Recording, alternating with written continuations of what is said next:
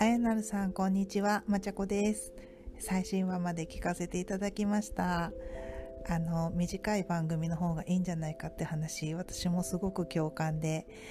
うん、話すのも聞くのもいいですよねその方が。私もそう思って短い番組目指して作ってます。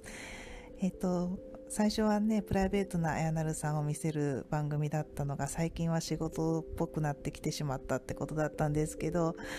うん、私結構仕事面のあやなるさんの話聞いてるの好きでなんか喋り出すとどんどんテンション上がっていくあやなるさんがあのコテンラジオで喋り出すと止まらない深井さんみたいですごく聞いてて楽しいですね勉強にもなりますし。うんこれからもあの楽しみにしてますし、 Discord の方での運営もすっごい頼りにしてるんで、よろしくお願いします。まちこさん、ありがとうございます。というわけで今日はまちこさんから頂いたボイスメッセージから始めさせていただきました。改めまして皆さんこんばんは。真夜中のあやなるです。現在の時刻は1時45分です。最近明け方の収録が続いていたのですが今日はちゃんと真夜中です クラブハウスで真夜中の部屋を開く前に今日は収録していますこのポッドキャスト番組は Apple とか Spotify とかいろんなプラットフォームで聞いていただいてるんですけれどもアンカーというところだとなんとリスナーからポッドキャスターにボイスメッセージというのを送ることができるんですよね。でまちゃこさんにそのボイスメッセージを送っていただいたので今回は冒頭でそちらを流させていただきました。もう最初届いた時はとってもびっくりしてでも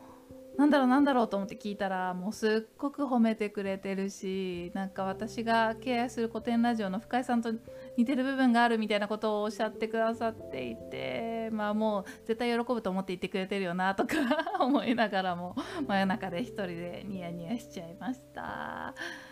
えー、なんか聞いてくれてる方にどんな風に届いているのかっていうのがこうやってなんか言葉にしていただけると改めて理解できてなんか感じられてとっても嬉しかったですまちゃこさんありがとうございました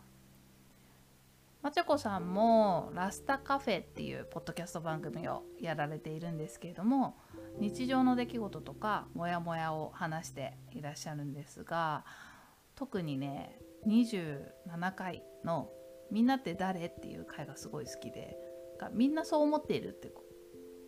これみんなそう思ってることなんですけどみたいな 感じで言ってる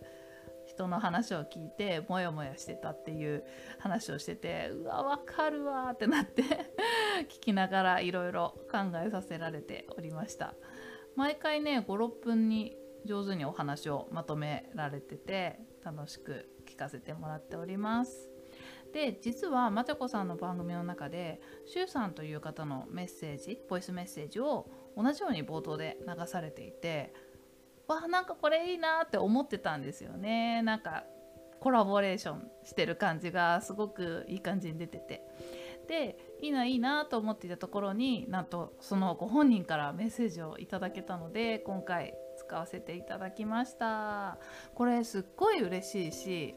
が聞いてくださってる方にも他の方の異なる視点での感想みたいなのが聞けて面白かったりするんじゃないかなって思うのでまたメッセージ募集しております。流してもいいよって方は是非アンカーの真夜中のあやなるのトップページにあるプラスメッセージっていうボタンを押すと録音できますので是非送ってみてください。お待ちしてます。ちなみにしゅうさんは週の話すラジオという番組をやられているんですけれどもこの番組もめちゃくちゃ面白いですシュウさんの話すラジオの話すっていう感じは手放すの話すなんですよねいろんなものを手放して、究極お金も手放して月10万円だけでご家族4人で生活するっていうのに挑戦されててこう自給自足の生活の生活に近づこうとされているそうなんですよね。そういう方のお話を気軽に身近で聞けちゃうっていうのもポッドキャストのすごいところだなっていうふうに思います。で声真似もしゅうさんはめちゃくちゃうまいのでルパンの真似とかすごい好きなんですけど 上手なんでぜひこちらも聞いてみていただきたいです。で、えっと、まちゃこさんのラスタカフェもしゅうさんの「週の話すラジオ」も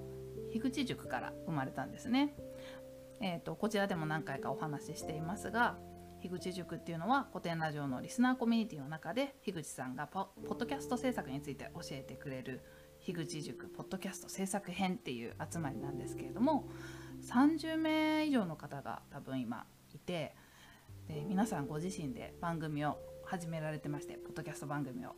持っていらっしゃってで私も聞かせてもらってるんですけどまあ皆さんねそもそもポッドキャストが好きでいろんな番組を聞いていらっしゃるからなのかなんかこんな番組自分がやるんだったらやっていきたいなこんな風にやっていきたいなみたみたいなのがなんかは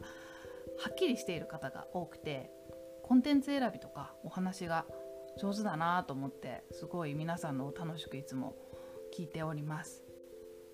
いろいろ聞かせてもらっていてすごい勉強になるし単純にすごく面白いので真夜中のあやなるの中でも少しずつご紹介していけたらいいなと思ってます。で紹介した番組に関しては概要欄あとは Twitter でもリンクをシェアしていこうと思います。まあ、Twitter はねもうどんどんどんどんみんなさんの番組紹介していきたいですね。でぜひ興味ある方は聞いてみていただけたら嬉しいです。で最近では「ニュートンのゆりかご」っていう熟成合同番組も始まりまして